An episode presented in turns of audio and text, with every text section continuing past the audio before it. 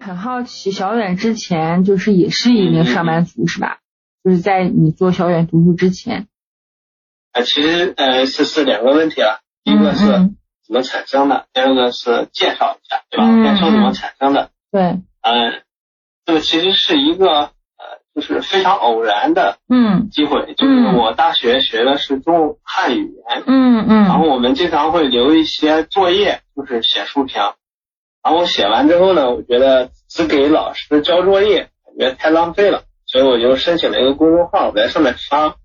然后发着发着呢，然后就有一个很好的机会，就在一七年末的时候，二零一七年末的时候，然后有一个人加我微信，说让我去中信出版社实习。然后我当时很意外，说这个人到底是谁呢？然后后来我才知道是。中信的一个编辑，然后他为啥让我去实习呢？因为当时社会上兴起了一个热潮，讲书的那种热潮，讲书啊，听书啊。最早是得到，呃那个逻辑思维他们在做，然后到一七年、一八年的时候变成了一个小小的创业风口，然后各种是知识付费公司牛鬼蛇神都在往里面做。当然很多大公司像得到呀、中信出版社他们都在做，当然这些我是不知道的。嗯，这些我是完全不知道，我在校园里，然后突然有这么一个机会嘛，就是因为我之前的书评，然后被被中信的编辑看到了，然后我当然没法去实习，我在南方读大学，然后后来就给他们写稿子，讲述稿，也是我大学期间的一个小小的致富机会。嗯嗯，就是他们一篇四千字的稿子给到了两千块钱。嗯，然后当时对于在读大学的时候，感觉挺多的。对，因为不花什么时间嘛。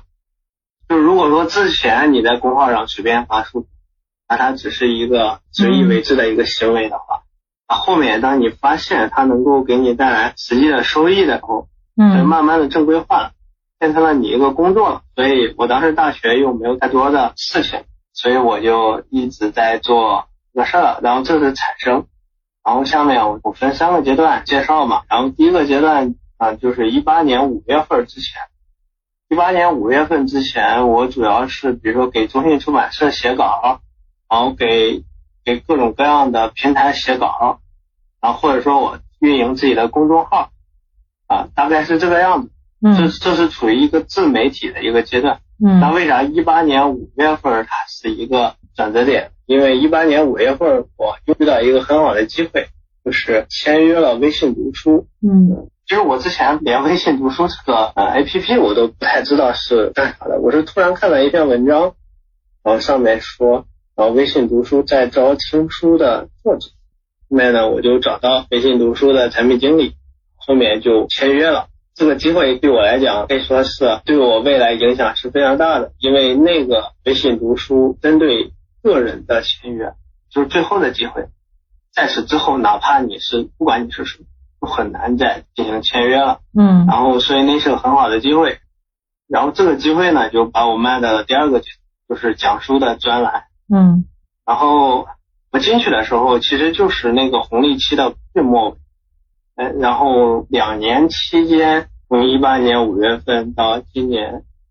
也做了七十多万的播放。嗯，啊。就要清楚，这个播放很多是付费播放。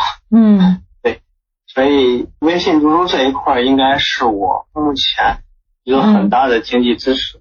因为首先两点，第一点呢，就是如果你做了一本爆款书的解读，它的收益是很高的。嗯，比如说我做的两本，一本是追风筝的人，一本是安利十五年，这两本书的播放量都达到了二十多万。那二十多万的播放量能够给你带来大概是两到三万，就是你只用了一两天写了这么个稿火了，然后就给你带来两到三万的收入，而且是持续的。这就第二件事了，就是你之前做的那些内容嘛，我们是按月和平台进行分成，嗯，然后每个月平台都会打钱给你，也就是说如果腾讯不倒，嗯当然腾讯也很难倒，嗯十年之后还会给我带来收入。嗯所以说，这也是我现在做读书自媒体的一个很重要的一个经济支撑。因为这个嗯讲述专栏目前一个月的营收是一万以上了。嗯，那就是说你是从二零一八年五月开始成为自由职业者？对对对，这个不能说，因为我当时还读大学，嗯嗯，那你是哪一年毕业的？我是二零一九年毕业的，这就是我做的第三个阶段，就是一九年中期，然后我大学毕业了。大学毕业了之后呢，我并没有成为一个自由职业者，嗯然后还是按照一个循规蹈矩的一个职业经历，因为我之前有很多段的实习经历。我从大二的时候就在滴滴出行做实习，不过是做新媒体和商务，和嗯后面做的完全不搭嘎。但其实这也就意味着你在刚毕业的时候，其实是有一定的职业竞争力的。嗯然后我我后面去了一家在线教育公司，嗯是做少儿写字的，嗯 做少儿写字的，算是一家中型的互联网公司。当时营收和利润都非常不错，公司刚融了一轮，嗯，所以进去的时候就对在线教育认识比较清楚了。嗯所以我我就从下半年开始去做自己的课程，然后去年年底的时候我是辞职了嘛，那因为我打算年后跳槽了。嗯中嗯间有两个月的空窗期，然后我可以把我现在的事情再理一理，然后年后再调嘛，嗯然后再找一家公司接着去做，然后结果就年后发现发生了新冠疫情，很晚都不能出来，嗯已经到三月份了，那边还没有放开，嗯当时就在想怎么办，所以当时就下定决心啊，说要用二零二零年这一年做一个人生实验，说我能不能做一个自由职业者。嗯嗯，今年六月份的我去了一趟武汉，工作了不到一个月，我就回杭州了。为什么只工作了一个月呢？就是工作不是很顺利吧？就你在经历过半年那种生活的时候，你在职场上很难进入状态，很难进入全力以赴的那个状态。经历过自由职业的状态，你可能就不太适应职场。对，我是觉得很难再适应职场，因为你之前做的所有的事情都是你自己筹划、自己安排对，啊、自己对自己负责，对，嗯然后当你经历过这个的时候，你就在客观上已经变成了一个人活成了一家公司。然后你再入职到另外一家公司，你手上的业务怎么可能能进去呢？而且工作给你带来的成就感会比较低。当时以普通的生活水平的时候，我不太为钱发愁，这职业上的成就感就更低了。就是发工资的时候，他并不能给你解燃眉之急，对吧？对，大概是这样子。我觉得小远还是很幸运，就是说在大学的时候会有这样一个机会。非常幸运的，就是一开始就站上了非常高的平台。嗯，就像不管是中信出版社也好，还是像腾讯的微信读书也好，那那种机会是远远高出我当时的能力的，只能把它归功为幸运。其实很多人大学毕业之后还是说会在公司里工作。我说大部分人啊，就是因为我们群里还是有很多小伙伴想做自由职业者，但是他们其实已经是工作很多年了，是因为觉得公司的一个工作很乏味，所以说才做自由职业者。因为我之前给一个公众号，然后他们这个公众号粉丝也全是学生，然后我大概就是讲关于自由职业者的事儿，然后这些学生他们的规划还是毕业之后去一个大公司工作，这才是大部分学生的一个想想法法，对吧？其实如果不是新冠疫情的话，嗯我可能连我的自媒体什么之类我都放弃掉了，我去上班，因为它就是一个惯性，这个惯性强大到你不用去思考。你就是觉得你应该去上班，正上班才是一个正是正确的事儿。就是我刚自由职业的时候，我老是自嘲啊，说自己是无业游民。但是你慢慢的会跳出你的状态去，发现哦，这是一个崭新的一个生活。之前，只听说过，没遇到，然后自己真正亲身实验的时候，发现给自己带来的是有快乐、有自由，当然也有一些禁锢，也有一些窒息的地方。所以说现在小远读书的这个主要盈利，它就是讲述专栏、你的课程，还有一个是线下的一些讲座。对我现在说一下主要盈利这个事儿吧。嗯在说这个事儿之前呢，我首先得说，一旦你做和读书和文化有关的东西的时候，它就很难是快钱。不管是你心态上要有长期主义也好，还是说你在事实上，在做事情的角度，在目标的设定不能这么激进？嗯，事实就是这样的。然后接着说那个小远读书的盈利嘛，最刚开始的时候，没有微信读书讲书专栏的时候，盈利主要是写稿子，写得好的话，一个月能有一万多。大学的时候，嗯，其实也算很不错了，因为没有房租什么压力。嗯，到后面做了微信读书之后呢，导致我就基本上就不写了。为啥不写呢？因为微信读书给我带来的自由，就是它不用限制我的选择，你想做什么就做什么，想怎么写就怎么写，没有编辑给你审稿，你就发上去，然后有人付费，然后和平台分成就行。然后哪怕当时赚的少一点，我也不愿意再去给出版社写稿子，给出版社写稿子和上班是一样的。你无法确定你的选题，所以我就专注于做微信读书了。然后收入当时是比较少的，可能就一两千块钱。嗯。然后后面它这个累加效应，你做的东西越来越多，包括现在的话，它应该都占我收入的一半。然后第二个的话，就是去进行在线教育，也这是一个好的创业机会。嗯。然后还有第二点，我毕业的时候参加了一个项目。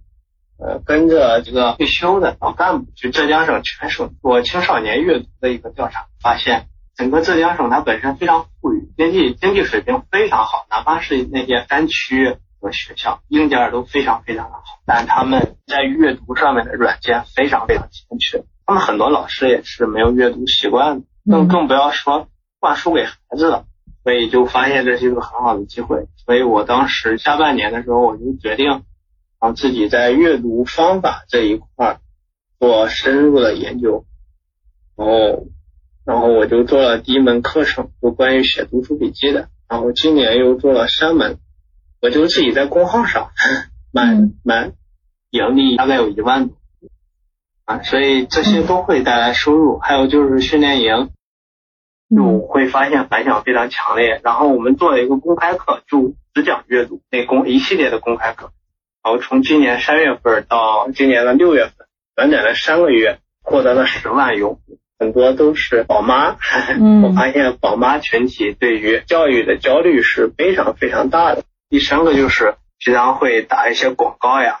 所以说，呃，小远读书的这个课程训练营，它最大的区别是什么？我觉得课程和训练营的最大的区别就是，课程，嗯，它是一个出版逻辑。就是我把内容做出来了，然后你自己去看，就像出版一本书一样啊。但是训练营呢，它是一个培训的逻辑，以线上工具交付线下体验。之前上学的时候吧，有那个有老师上课，有那个课代表督学，有同学办学，有考试，有作业，有测评，有奖励，对吧？这叫做培训或者说教育。它是尽可能的用线上工具去模拟线下的培训，所以我觉得这可能是一个比较好的方法。那小远，就是你的用户、你的粉丝，他们有没有什么共性？如果有共性的话，我觉得一个最大的共性可能，嗯，就是所有人都在希望能够快速的成长，嗯，能够快速的改变。然后不管你是一个公务员，是一个教师。然后是一个大城市的白领，然后都在想着我怎么能够提高我自己，这可能就是社会迭代真的加速了。然后就最近几年的知识付费的那种狂潮，也会给很多人带来这种成长的需求。然后第二点呢，我觉得就是焦虑，就是有成长需求却缺乏解决问题的手段。然后很多人解决成长需求的手段还来自于应试教育阶段，比如说。很多人会刻意的强调说，我一年读多少多少本书，嗯，这些都是以知识为中心的学习。然后你会发现，它里面最大的问题就是它没有形成闭环，它它无法得到验证。就是说，你读了一百本书，嗯，之后里面你获得了什么，你是没法验证，别人无法验证你，你也无法自证。所以这就有个问题，就是说，他这种行为是不可持续的，这种行为一定是不可持续的。这就是应试阶段的学习方法，但是应试教育阶段有一个考试，但是社会上可没有考，而真正的成年人的学习，围绕着目标进行的。比如说我在做阅读这件事情的时候，我首先要立定目标，说我要成为阅读方法这方面的专家。我当时肯定不是这方面的专家，这是肯定的。我也没有接受过心理学各方面的训练，但是呢，我的思维就不应该是。那个应试教育阶段的思维，说我去读一百本关于阅读方面的书，或者说我去听一百节关于阅读方面的课，让自己成为这个专家，这个思维本身就是有问题的。我应该做的就是说，我从第一步就就应该开始做关于阅读推广方面的事情，嗯，然后做着做着发现问题，然后再去学习解决问题，发现问题解决问题，那每一步都是有成果的。比如说我一九年下半年的时候，我当时要做一个阅读方面的课程，说实话，我对于这方面其实是没有太多的了解，那我也是把这个课程做完，不管做成什么样子吧，就是一个起点，给你一个回，给你一个反馈，你在这个基础上再进行迭代、迭代、迭代，包括我现在的他的方法已经迭代了五次了，所以这是一个成年人的一个比较高效的学习方法。我来解决这个痛点的方式就是提供很多的。输出工具啊，嗯，提出很多的输出的工具，比如说，就教你用一分钟的时间表达输出自己学了什么，这些都会为你的学习建构出一个闭环，就是你看到你输出的东西，你都知道你学了多少。当你建立这样一个闭环的时候，这个学习才是真正高效的。嗯嗯，越来越觉得这个方向是对的，所以啊，我可能明年也不会去上班。其实我刚才一直在想问，说你之后会不会想上班？因为其实我们采访很多自由职业者啊，他们其实第一年他会自由职业者，可能第二年他就突然就是上班了一阵儿。但是我发现这些自由职业者，最多可能就上一周、一个月班，还是回去当自由职业者。他可能中间就是有怀疑自己的一个阶段，特别是自由职业，他也不是说收入特别稳定吧？对，相对来讲的话，我们这个行业比较幸运。我今年做的这些课程，那明年、后年、大后年，它依然会给我带来收入。从长期来讲，我的收入是一定会增加的，不会有下降的趋势。对，大概率都是这样。然后，如果你后面再往训练营阶段去走，往教育方面去走的话，这个可能形成商业模式，可能你就不太需要为收入担心了，因为你到时候可以去融资啊。嗯。说到商业模式这块，你觉得跟得到上的一些订阅专栏或者说讲书有什么不一样的吗？我可以这样讲，就是我其实不算是一个特别有想法的人，然后对我影响最大的一个人，其实就是罗老师，就罗振宇。嗯，对，所以我就基本上我的行为方式、思维方式、行为方式、思维方式，包括商业上的想法，然后我还是。还有还有社交上的想法，基本上都是罗振宇收招的。我可以这样讲，古籍会招黑啊，古籍在知乎上会招黑，但事实的确如此。嗯，我做的这些事情，可能就是一直在跟随着得到嘛。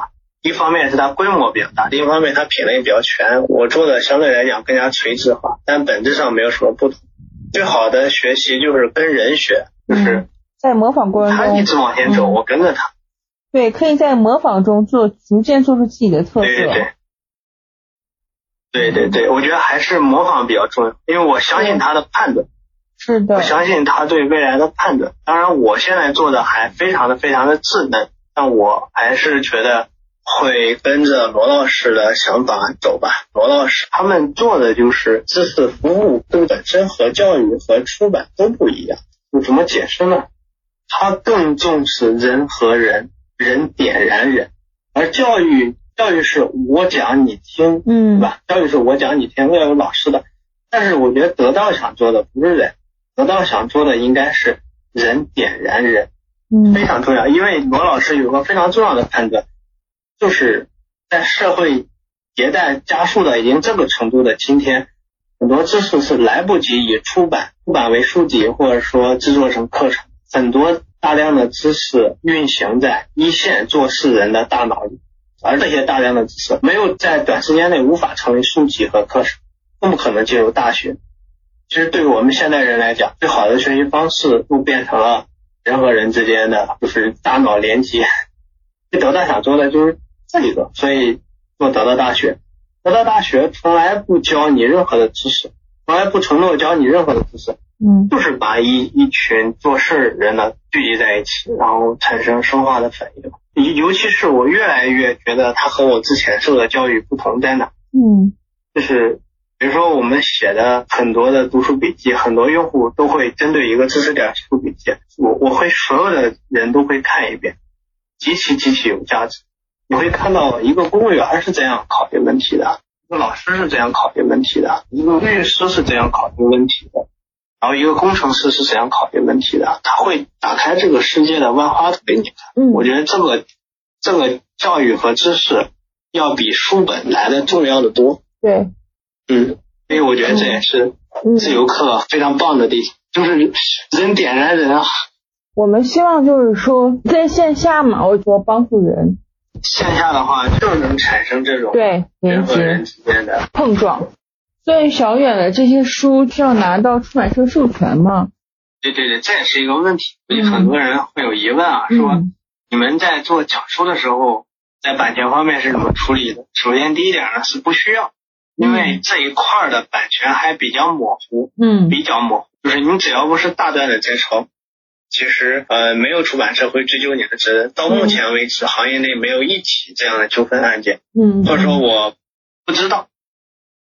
嗯，然后第二点呢，就是很多出版社会默许这种行为。为啥会默许呢？你做了讲书，那不就是帮他宣传了图书吗？是，对吧？帮他宣传了图书，会带他图书的销量。嗯。然后第三点呢，就是我做的讲书啊，以公版书居多，比如说偏重于经典畅销书。比如说之前说的万历十五年，对吧？它早就过了版权期了，对，大概这样。嗯，然后就是小远是怎么定义阅读呢？就是你读的重要性是什么？嗯，就是像知乎有一个精神嘛，说先问是不是，再说为什么。先说是不是，那我们要先重新定义阅读这个东西，因为之前媒介比较单一，像书籍，它是一个非常重要的传播媒介。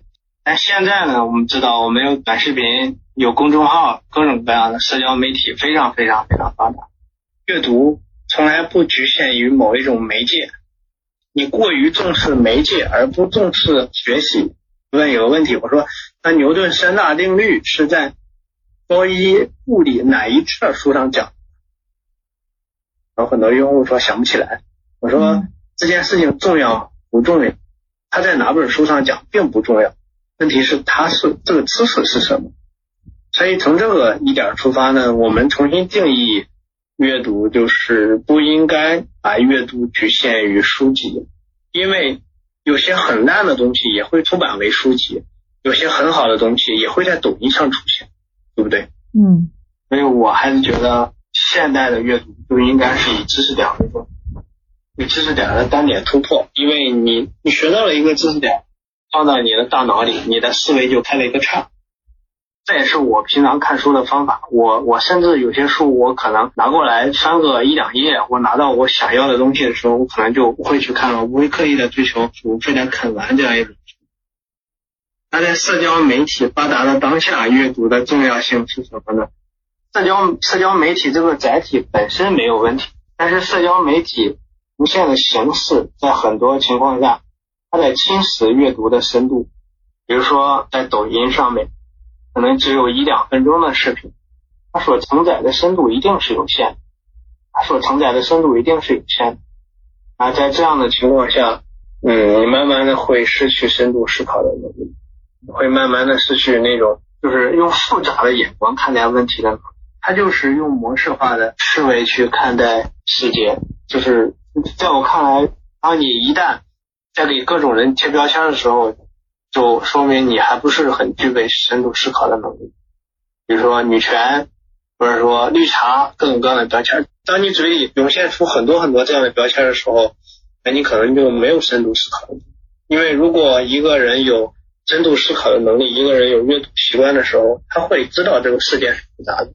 就我刚才讲了，先说是不是，再问为什么。很多人是先问为什么。微惯性大概这样，我觉得这是阅读的重要性。我觉得越是在社交媒体发达的当下，我们越是需要深度阅读。就深度阅读不一定是读书，就是说所有一切能给你的大脑带来复杂性的东西，我觉得都可以定义为为阅读。对，大概这样。我觉得二零二零年就是说，呃，大家就是疫情在家嘛，然后小远有没有就跟大家推荐一本书呢？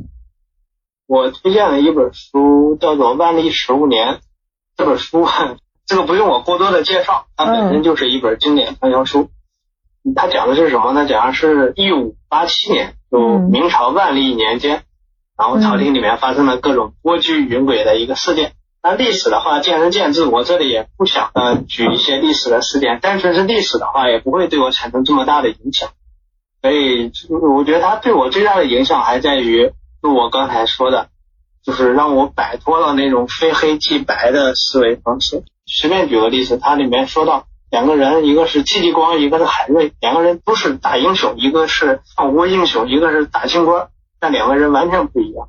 嗯。因为一个是成功者，一个是失败者。戚继光是成功的，他成功的把倭寇赶出了大陆，对吧？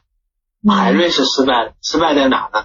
他虽然是一个大清官，但他一辈子却没有做成任何一件为国为民的事情。嗯，他一辈子都在不断的挫败。嗯，那如果我们用非黑即白的思维去看这件事情的时候，这件事情变得非常的简单，就是戚继光他是一个爱国将领。啊，所以他成功了。那海瑞呢，一直被奸臣迫害，所以他失败了。我们会这样想，这大脑进入了一个超级省电的模式。就这本书，它深入历史的细节，告诉我们事情远远没有那么简单。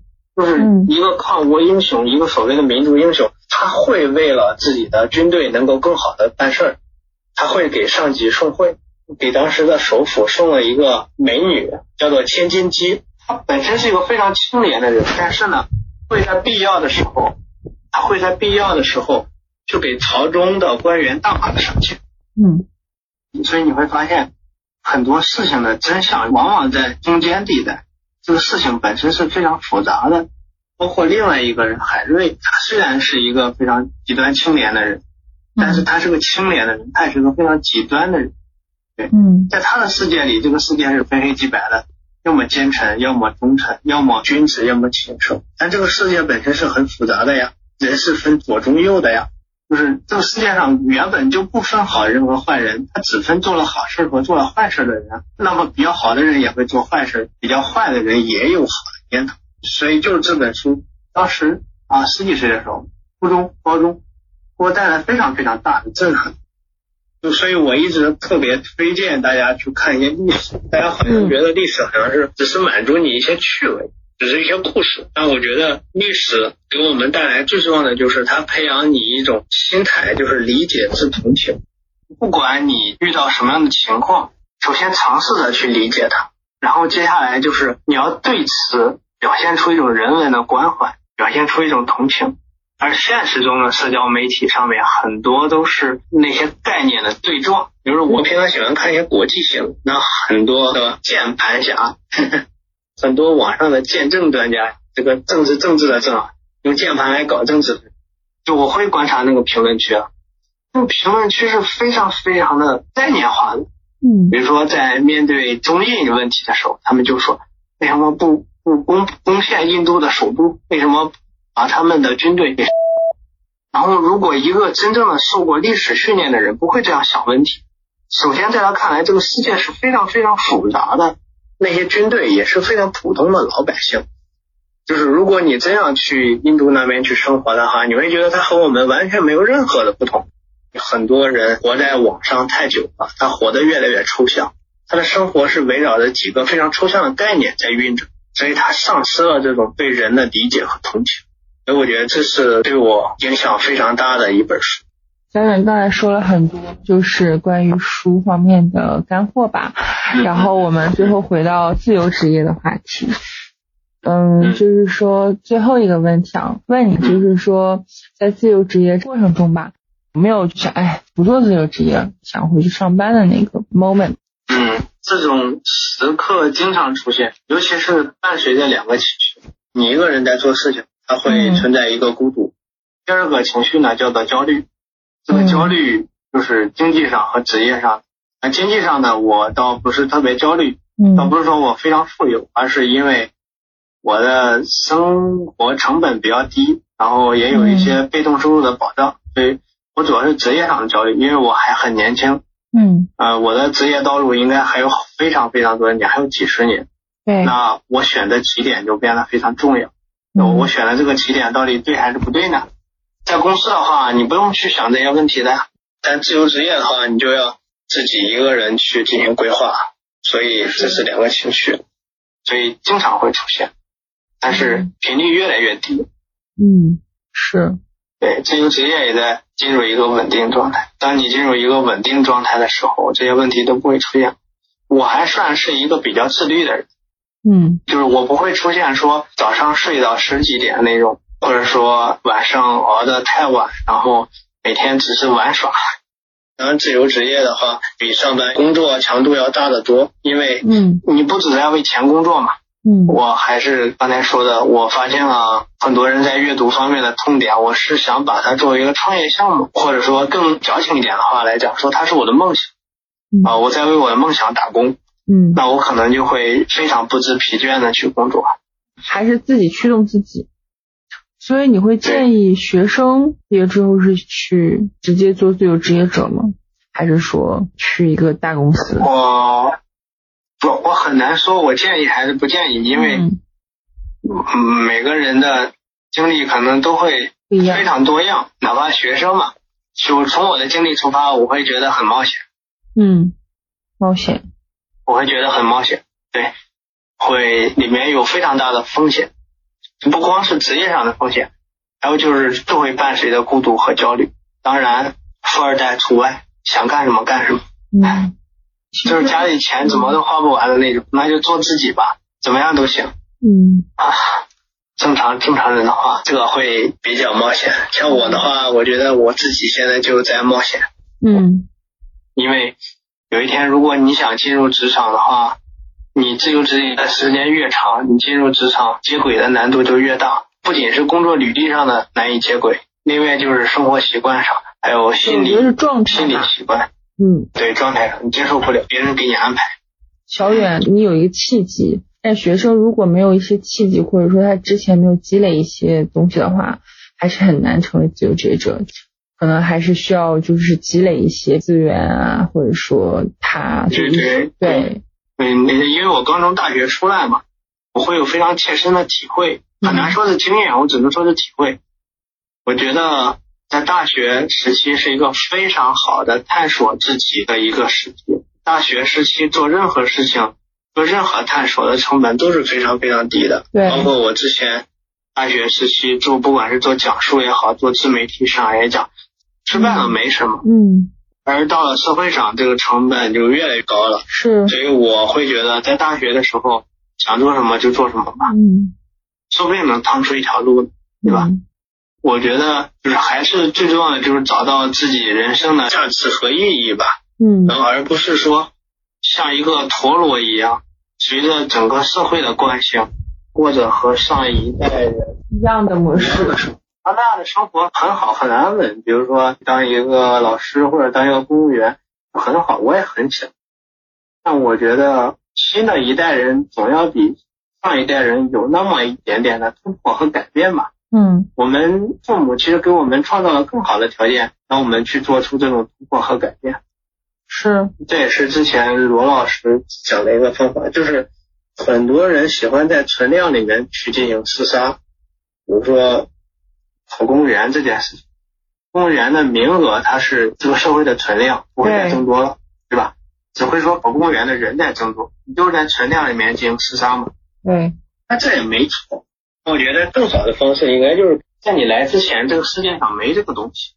我我觉得这个对一个人是非常幸福的事情，但不是每个人都能享受到这种幸福。嗯。但是我们都希望自己能有，对吧？嗯嗯。也呃，我觉得也应该为此做出尝试吧。就嗯。像我刚，还有就是，如果是小远就小远读书的规划的话，我还有一个问题是小远读书未来的三年规划，对。对，如果三到五年规划的话，我还是希望把它做成以输出式阅读为核心，然后以输出式阅读这个理念为出发。我希望做一家在线教育公司，而且，嗯，我希望它五年左右的时候，那这家公司一年的营收大概在两百万。嗯，对，看我预估这个市场规模是怎样的。啊，后面目前来讲是做还是做成人这一块。嗯那后面的话会青少年。嗯对，当然这是就是如果不做 K 十二的话，哪哪有商业模式？嗯 对，然后这也是我之前那家公司学习到的东西，这是嗯大概的规划。我不会一直是一个自自由职业的状态，嗯可能会是一家小公司。对，那现在会做什么呢？现在目前还是课程和训练营业务接着往下做，那么明年呢会做一些线下的读书会嘛，嗯然后这就是近期的规划和五年左右的一个规划，嗯就是很清晰。嗯可以说是非常非常清晰。我是有一个自己的一个人生的一个理念嘛，就是我觉得人活的最大的意义就是尽可能的去挖掘自己的潜能，提高自己的认知。对至于说成败立顿这个，反而不用特别在意。嗯我会觉得，就是我做的这件事情能不能让自己成为更好的自己。对，不管是上班也好，不管是做自由职业也好，都不会把它当成一个非死即彼的选择。好啊，感谢小远精彩的分享好的好的，感谢感谢，拜拜拜拜拜拜，嗯嗯。嗯